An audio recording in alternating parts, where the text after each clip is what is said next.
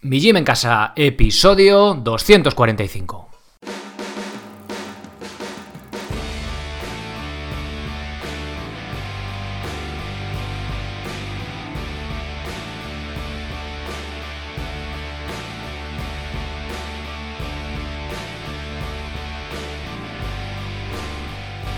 Muy buenas, bienvenido a un nuevo episodio del podcast de Mi Gym en Casa, el programa, la radio donde hablamos de entrenamiento y de alimentación desde un punto de vista diferente e independiente. Y como no todo en la vida es entrenar y comer, también hablamos de estilo de vida, estoicismo, minimalismo, temas relacionados con el cómo vivir, diferentes puntos de vista de un asunto sencillo y complejo a la vez. Soy Sergio Catalán, de mijimencasa.com, la web donde encontrarás rutinas, planes y cursos para poder entrenar con tu propio peso corporal de forma independiente, en cualquier parte y sin apenas material, sea cual sea tu nivel. Si nunca has hecho ejercicio, Empieza por las rutinas, solo tendrás que darle al play y hacer lo que yo hago en el vídeo durante unos pocos minutos. Además podrás hacerlo mientras haces la comida, estás con el ordenador, ves la tele o lo que sea, para que no sea una excusa el no tener tiempo. Para los que ya tenéis algo más de nivel está el plan de calistenia básico y el plan de calistenia intermedio. Con ellos podréis avanzar hasta poder hacer más de 12 repeticiones de dominadas y fondos en paralelas con más de 20 kilos, así como ejercicios de pierna más avanzados. Lo puedes utilizar como trabajo de fuerza específico o como complemento a tu deporte principal, ya sea carrera, bici, etc. Todos ellos complementados con cursos en los que se profundiza la técnica y progresiones de los ejercicios. Para los que tenéis el nivel más avanzado, tenéis el plan de dominadas con lastre, con el que puedes mejorar tu repetición máxima por encima de los 50 kilos de peso y el curso de subir la cuerda, sobre todo pensado para opositores a bombero. Para complementar esto, tienes diferentes planes de cardio, comenzando con el empezar a correr, saltar a la comba básico, intermedio y burpees. Cursos específicos de movilidad para prevenir lesiones y recuperación con rodillo de espuma o foam roller. Y si te gusta lo del minimalismo, también en el calzado tienes un curso específico y otro para fabricarte tus propias URHs.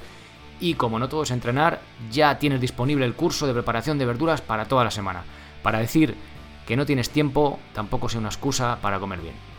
Si te gusta el estoicismo, también podrás apuntarte al correo de Seneca para recibir en tu email una frase suya todas las mañanas.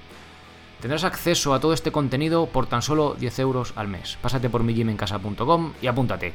Habrá un nuevo curso y varias rutinas todos los meses y no tienes compromiso de permanencia. Además, contarás con mi soporte para resolver cualquier duda que tengas relacionada con tu entrenamiento. Y ahora sí, comenzamos.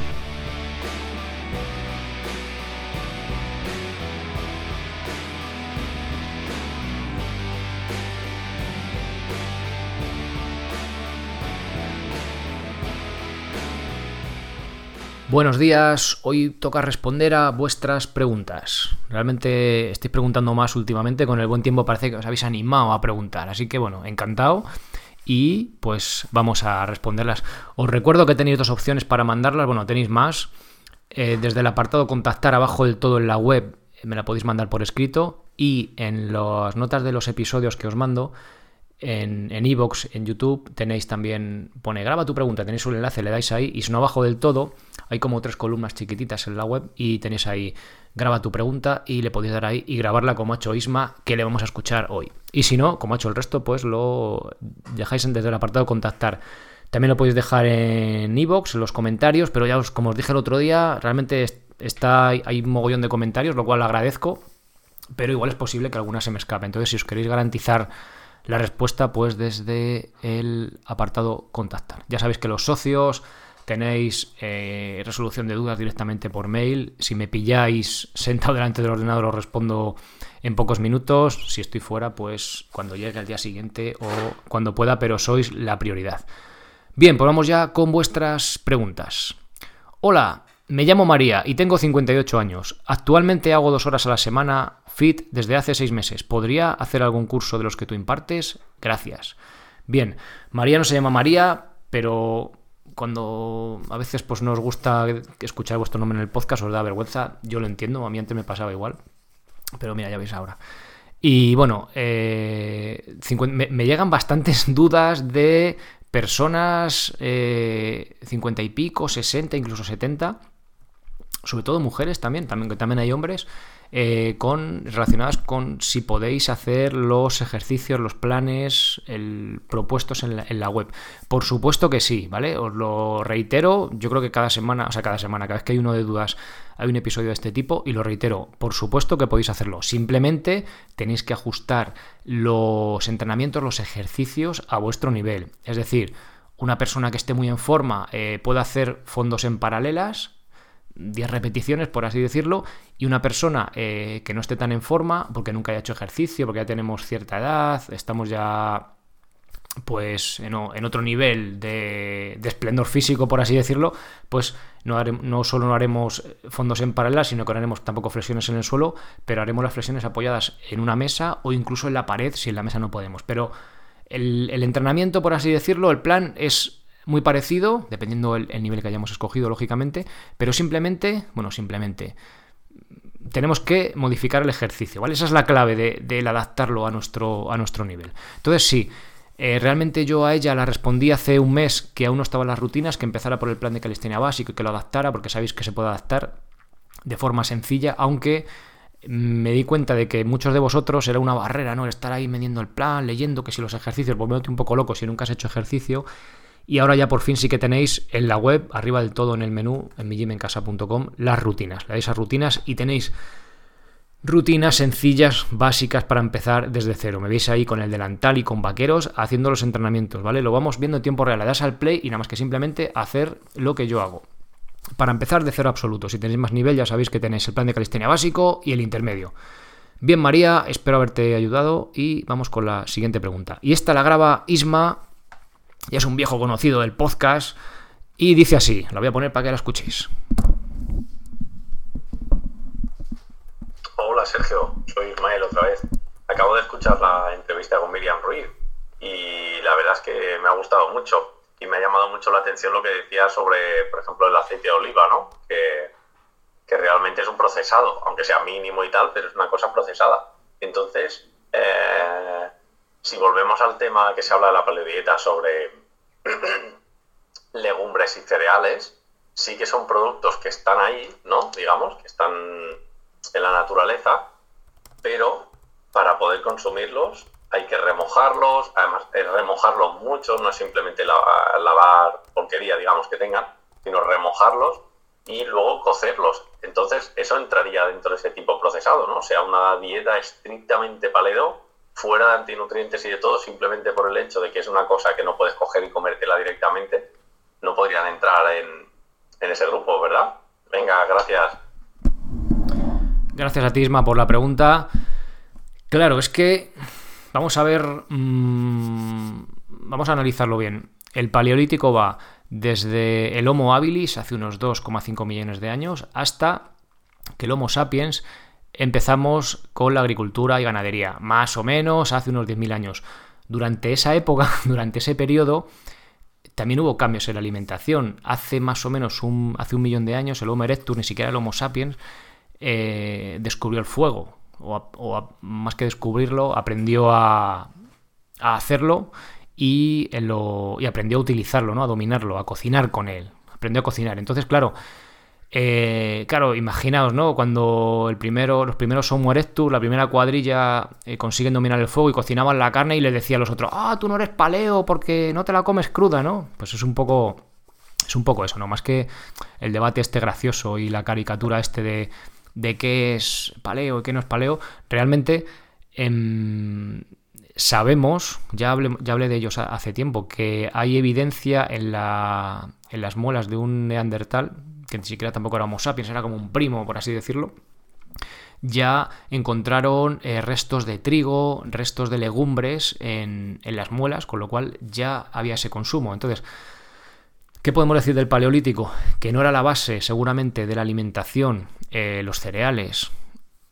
Bueno, y creo, vamos, segura, vamos, segurísimo que no ya lácteos, ¿no? Eh, productos ganaderos, lácteos, cereales y demás. O sea, lácteos, perdón pero eh, sí que eh, había un consumo, no sabemos lo esporádico o no, porque los fósiles tienen ese sesgo mm, carnívoro, ¿no? Porque no. Pero sí que vamos sabiendo que hay, fijaos que hay una.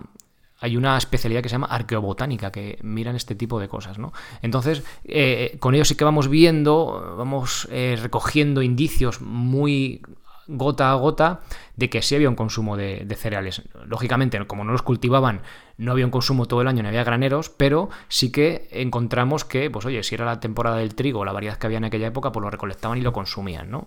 Entonces, dicho este apunte en cuanto a cereales y legumbres que decías, Claro, realmente el, cocinado es un procesado, si nos ponemos así, pero yo creo que cuando hablamos con Merian de procesados nos referimos a procesados más industrializados. El pan mismamente, el, grano de trigo, si tú le mueles en un molino de piedra y lo consumes, también aprovechas el germen, pero si tú comes, compras harina en el súper, harina blanca, no tiene ni el salvado ni tampoco el germen, ¿no? que tiene esas vitaminas eh, B y E que son protectoras, que son súper interesantes. Entonces,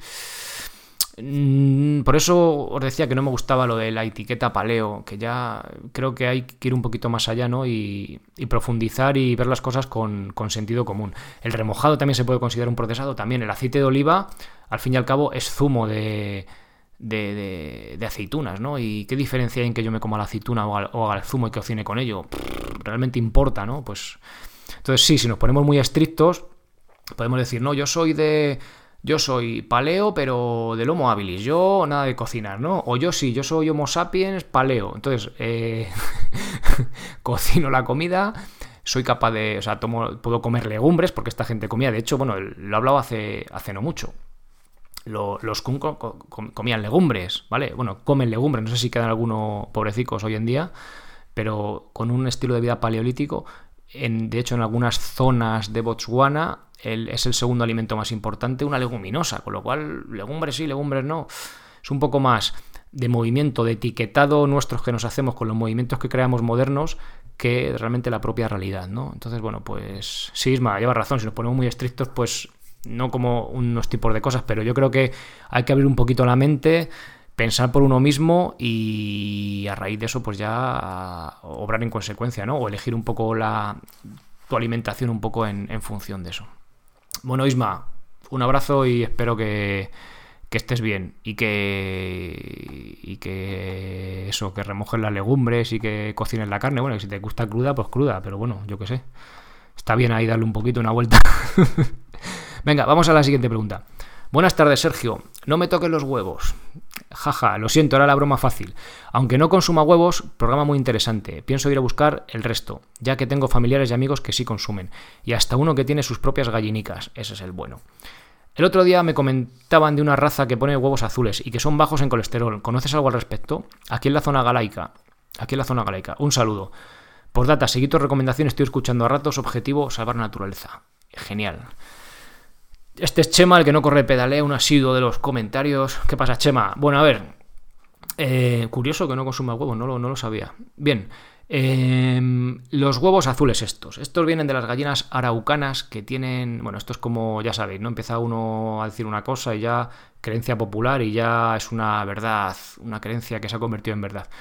Eh, parece ser que tienen, tienen menos eh, que los huevos, bueno, dicen que los huevos no tienen colesterol. Bueno, pues os dejo un enlace ahí a una fuente de una página web sobre gallinas, ¿sabes? Y todo este tipo de cosas, que dice que en los años, hace unos años, pues hubo un doctor americano, no he profundizado porque realmente no me parece relevante, y os voy a decir por qué. Eh, sí que midió el contenido de colesterol de estas gallinas, que también llaman mapuches del, del sur de Chile, que son los gente autóctona de allí, por así decirlo. Y resulta que es que no que tenía menos colesterol, sí que tenía más y tenía más grasa, Dios mío, y van a morir todos, ¿vale? Y luego hay otro por ahí, una también conté de una página, lo miré en Google, tampoco ya os digo que una página de estas de belleza en la que la nutricionista recomendaba no comer más de cuatro huevos a la semana, no sea que muriéramos, ¿sabes? En fin. Y bueno, decía que sí que parecía ser que habían medido que tenía menos colesterol, pero que también le daban omega 3, no sé qué puñetas tiene que ver el pescado, darles ese, suplemento con que sea una raza de gallina que no tiene absolutamente nada que ver y parecía, parecía que tenían menos. Total, eh, no lo sabemos y además te digo una cosa, tú, yo tengo aquí dos gallinas en mi casa, bueno, tengo más. A una le echo un tipo de alimentación y a, otra otra y eso se repercutirá en los componentes, en los macro y micronutrientes del huevo, con lo cual la raza importará pero eh, que seguramente igual y seguramente parece ser que encima tengan más colesterol y realmente eso en la naturaleza es bueno. O sea, igual que antiguamente, el otro día había un documental de, los pasiegos, que es una, pasada también de modo de vida antiguo y súper duro, que lo, más preciado de la leche era, era esa grasa, ¿no? Con lo que hacía la mantequilla. O sea, pues lo más preciado de la naturaleza es, son, es esa parte que tenga más colesterol, que tenga más grasa, que seguramente también tenga más vitaminas, más micronutrientes y al final sea, sea mejor, ¿no? O sea, que es que a veces, bueno, ya hablamos del colesterol hace tiempo, ¿no? Hace mucho tiempo, en el episodio 14 creo, con Jorge. O sea que eh, bueno, en definitiva, no hay fuentes relevantes de información a este respecto. Hay que tener más variables en cuenta, el tipo de, alimentación que tiene la propia gallina. Y luego yo creo que si no mides el colesterol de cada huevo, no eres capaz. A lo mejor eh, tú tienes una gallina de esas en tu casa suelta, bueno, suelta, en tu casa que está, que come bien y tal, y tiene más colesterol, pero tiene menos colesterol que el del súper. ¿Cuál te comes? El de tu gallina bien criado no te le comes porque tiene más colesterol respecto a otro, que no todo en la vida es colesterol. Hay muchas cosas, muchas variables que tenemos que tener en cuenta y ya está, ¿vale? Ahí tenéis mi opinión, no voy a profundizar en el tema porque no me parece, no me parece relevante. Habrá tipos de gallinas seguramente que tengan más, pues eso, más proteína, unos huevos menos proteína, más más yema, que, lógicamente tenía más, simplemente tenía más colesterol y más grasa porque tenía la yema más grande. O sea, que daros cuenta ¿no? de, lo, de lo poco relevante de esto. Bien, eh, Chema, espero no haberte resuelto las dudas. Venga, siguiente pregunta. Llevo 8 años corriendo para perder peso, cosa que me ha llevado a perder más de 40 kilos. Tengo la intención de iniciarme en la calistenia y el minimalismo. Intento seguir un plan nutricional más saludable. Entreno 3 días a la semana sesiones variadas de una hora con series largas y cortas, cambios de ritmo, hits, etc. Quisiera combinarlo con entrenamiento de fuerza, lo que no sé es si hacerlo el mismo día o los días que no entreno. Tengo 45 años, peso 87 y mido 1,78. Quisiera bajar de peso y aumentar mi masa muscular. Serafín. Bien, Serafín. Bueno, Serafín ya le he contestado, pero vamos a traer la pregunta. Le pregunté de traer su pregunta al podcast porque me parece interesante. Es algo recurrente el tema de la combinar la carrera con combinar eh, con el ejercicio de fuerza, pesas, calistenia, lo que, lo que elijamos. Lo veo básico, os recomiendo escuchar el episodio del ciclista calisténico. Javi, que entrenó conmigo, voy a deciros qué número es. Ciclista calisténico. Ponéis en Google ciclista calisténico y os sale. El episodio 91. ¿Vale? Javi entrenó conmigo en, hace bici, o sea, su deporte principal, bici, bici, bici, además se mete bastante, bastante caña y probó hacer calistenia y la verdad que le fue bastante bien. Pegarle una escuchada que merece la pena. Pero, ¿cuándo entrenamos la fuerza? ¿En los mismos días que corremos o los días alternos? A ver, mi recomendación, mm, si logísticamente, es decir, te organizas del curro, todos los rollos, eh, te lo puedes repartir, mejor repartido. Que no puedes, no pasa nada ¿Cuál es mi deporte principal? Principal, perdón. Eh, la carrera, yo me hago mis, series, tal, pues venga, entonces cojo y, primero me hago mis series y mis cosas y luego secundario después, cuando he terminado, me hago el gimnasio. No voy a rendir, lógicamente, al 100%, como rendir al principio, pero como mi deporte principal es ese, lo relleno con la calistenia. Que me da un poco igual, pues entonces sí que os recomiendo hacer antes la fuerza, porque sí que tiene bastante, si tú metes una buena sesión de carrera y luego vas a hacer fuerza, te faltan las fuerzas, como dice la expresión, ¿no? O sea, te, se nota. Pero si es al revés, realmente tampoco se nota mucho. A no ser que te metas una sesión muy intensa, tampoco se nota tanto. Con lo cual, lo haría eh, en días alternos, en tu caso será fin. Si no podéis días alternos, lo hacéis después de vuestro deporte principal. Y si no hay deporte principal, que lo hacéis todo que os mola las dos cosas, primero calistenia y luego la carrera o la bici, ¿vale? Y seguimos con Serafín. Bueno, en este caso para lo que querías tú era bajar de peso y aumentar tu masa muscular. Al aumentar la masa muscular vamos a aumentar también la tasa de consumo energético en reposo y vamos a, mejorar ese aspecto de la, composición corporal también. Y continuamos con Serafín. Como te he comentado, llevo ya 8 años corriendo para perder peso a raíz de la última media maratón. Empecé a notar unas molestias en el pie izquierdo provenientes del tendón de Aquiles. el diagnóstico que le han dado calcificación en ese tendón. Un podólogo me recomendó añadir varias cuñas a mis ASIC Nimbus, ya de por sí con bastante drop. A día de hoy sigo corriendo, he bajado tanto la medida del drop como la cantidad de kilómetros semanales, intento variar los entrenamientos de intensidad, series, transiciones, cambios de ritmo, etc. Y parece que las molestias han bajado. He pasado de calzarme unas Nimbus a unas Sketchers Go Run de 4 milímetros de drop. Es decir, hemos, hemos pasado de unas con mucho talón a unas encima con cuñas, ahí ya que veamos ahí casi de puntillas, a unas, por así decirlo, de transición, ¿vale? Con poquito, con poquito drop, aunque aún tenemos algo. Y no sé si estará relacionado con la mejora de la técnica de carrera, eso parece que las molestias han disminuido. Algunas veces cuando hago saltos en la piscina me duele, pero cuando dejo de hacerlo el dolor va remitiendo. Si algo tengo claro es que prefiero quedarme cojo que dejar de correr, ya que es algo que ha cambiado mi vida al 100%. He pasado de pesar más de 140 kilos a 87. Y actualmente sigo bajando. Y después de dar del tostón, aquí viene mi batería de preguntas. ¿Qué transición recomiendas después de un drop de 4 milímetros, ya que por más que busco zapatillas para corredor con drop bajo que pesen más de 80 kilos, no encuentro nada que se pase de caro y amortiguado, ya que tiene la última tecnología en amortiguación. ¿Podrías recomendar qué tipo de zapatillas me vendrían bien? Soy un nuevo socio en tu web y la semana que viene empiezo a ello. Enhorabuena por tu web y tus podcasts. Y ya te sigo desde hace ya varias semanas, cosa que me ha animado a suscribirme, Serafín. Bien, Serafín, gracias. Y vamos con a dar una vuelta a esto. Quería traer esto al podcast por la siguiente reflexión. ya hablo con él, me decía que era un poco una exageración, ¿no? Pero el, de no dejar de correr eh, aunque se quedara cojo.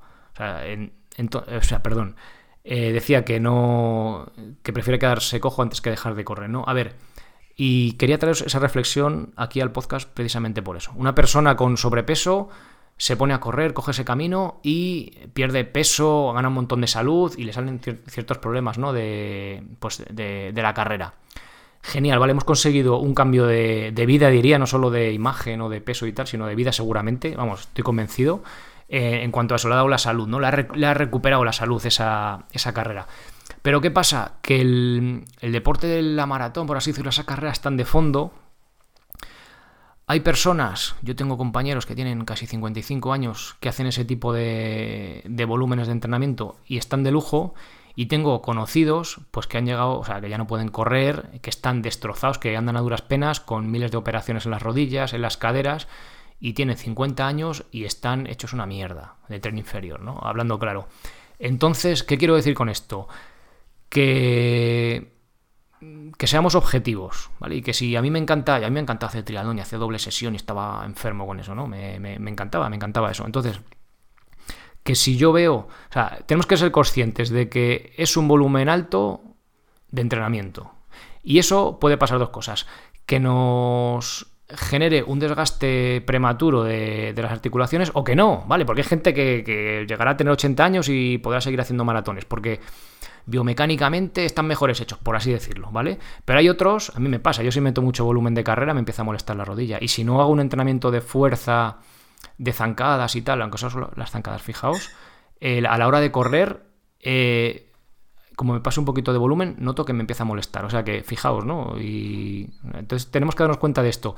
Que ciertos volúmenes de carrera aumentamos el riesgo, aumentamos la probabilidad de tener más problemas, pero que si nos encanta eso, pues oye, vamos a asumirlo. Oye, mira, esto, este alto volumen de entrenamiento me puede dar problemas. Como ha hecho él, él ha bajado el entrenamiento, tú puedes bajar el volumen y aumentas un poquito la intensidad para poder seguir haciendo pues tus media maratones o lo que hagas, racionalizando eso, ¿no? Bajando un poquito el volumen y así bajamos ese riesgo de, tanto volumen de entreno. Y luego, ya si nos empieza a dar mucho, mucho problema, pues tenemos que plantearnos realmente cambiar de, cambiar de tercio de deporte o asumir que vamos a tener la lesión ahí, ¿vale? En este caso parece ser que se va recuperando, que no, que no es el caso. Y vamos al tema de la, de la pregunta del, del, drop. Si yo tengo un problema en el tendón de Aquiles, es decir, en la zona del talón, y yo cuando voy con un calzado amortiguado lo primero que apoya en el suelo es el talón, lo más normal es que ese problema me vaya más y se agrave. Aunque me ponga cuñas y me ponga ahí de todo, aunque me ponga una almohadilla, un cojín de mi casa, voy a seguir aterrizando de talón. Pero en cambio, si yo lo que hago es quitar ese drop Imaginaos, cero drop, aunque tenga algo de amortiguación, ¿vale? Para protegernos. Y lo que hago es aterrizar de antepié o con, el pie plano, al menos, lo que voy a hacer va a ser, fijaos, el talón ya no apoya lo primero. O sea, el talón ya no se lleva esa leche que se lleva de impacto, el pico. ¿Os acordáis de los picos cuando hablé de los, de los picos de impacto al correr amortiguado y descalzo? Ya no se lleva ese, ese impacto, con lo cual él está recuperando el talón y seguramente, esperemos que sí, pues acabe, acabe solucionándolo, ¿no? Con este tipo de transición minimalista. Entonces, Fijaos lo importante que es. Y me dice, eh, zapatillas para gente de más de 80 kilos. Mira, yo, mi opinión personal, puedo estar equivocado, no os digo que sea verdad. No considero que existan zapatillas. O sea, si tú cambias la técnica, no existen zapatillas ni de 80, ni de 90, ni de 100. ¿Por qué? Pues porque ¿qué amortigua más? El cacho de goma que os digo siempre, de cámara de aire, de gas, de la leche, de última tecnología, que valen 250 pavos, o una palanca mecánica de un metro de longitud que tú que aterriza perfectamente, que está mecánicamente diseñada para poder correr también. Pero claro, si le ponemos un cacho de espuma en el talón, pues ya la biomecánica la jodemos y lo que hacemos es aterrizar con la... y necesitamos la espuma sí o sí para no destrozarnos. Entonces, técnica de carrera correcta, es decir, eh, aterrizando de antepié, ¿vale? Trabaja la técnica y cuanto más minimalista sea el calzado, más fácil nos va a salir la técnica sola, pero por contra si imagínate que queremos irnos al extremo y correr descalzos, no vamos a poder seguir ese volumen de entrenamiento, porque aunque vayamos descalzos y con técnica perfecta, ese impacto extra que vamos a sufrir nos va, nos va a lesionar, seguro. Entonces, eh, pues ya está, simplemente darnos cuenta de eso, ¿vale? Entonces, eh, ¿cuál pasamos? Que tenemos algo de amortiguación de 4 milímetros, ¿a cuál pasaría? Pues mira, yo, yo pasaría, busca por ahí por internet zapatillas de transición. Y tienen algo de amortiguación, pero yo iría ya a cero drop. Además, sobre todo teniendo en cuenta, eh, Serafín, tu problema de, elevación del talón. Eh, o sea, que tienes el problema en el talón, eh, buscaría cero drop sí o sí. Es decir, que el talón no esté elevado respecto a, respecto a la parte delantera del pie. Y busca alguna que tenga, que tenga algo de amortiguación, ¿vale? Y ya, ya has hecho con las de, con las de 4 milímetros de drop, intenta ahí, ¿vale? esa semana que empieces con esas zapatillas, eh, intenta reducir el entrenamiento, que es una semana más tranquila, a ver cómo te encuentras y a raíz de ahí ya pues arrancamos normal. Y bueno, lo del tema del, de, la, calcificación de ese tendón, no te digo nada porque ya sé que está eh, tratando con profesionales, fisios y demás buscando, buscando una solución. Así que nada, será, ya verás cómo va la cosa bien. Y sobre todo también el trabajo de fuerza de, tren inferior, zancadas simplemente, subidas al cajón, te va a venir de lujo para fortalecer todas las estructuras y quitar carga, por así decirlo, en, ese tendón. Bien, será, pues espero que vaya, que vaya bien. Nada más, hasta aquí vuestras preguntas. Os recuerdo que podéis mandarlas desde el apartado contactar, desde graba tu pregunta, abajo de todos los episodios a la derecha y o la podéis dejar en los comentarios de iVoox también. Nada más, gracias por haceros socios, gracias por esos me gusta y comentarios y los pulgares arriba en YouTube y nos escuchamos en el próximo episodio. Ser responsable para ser feliz. Adiós.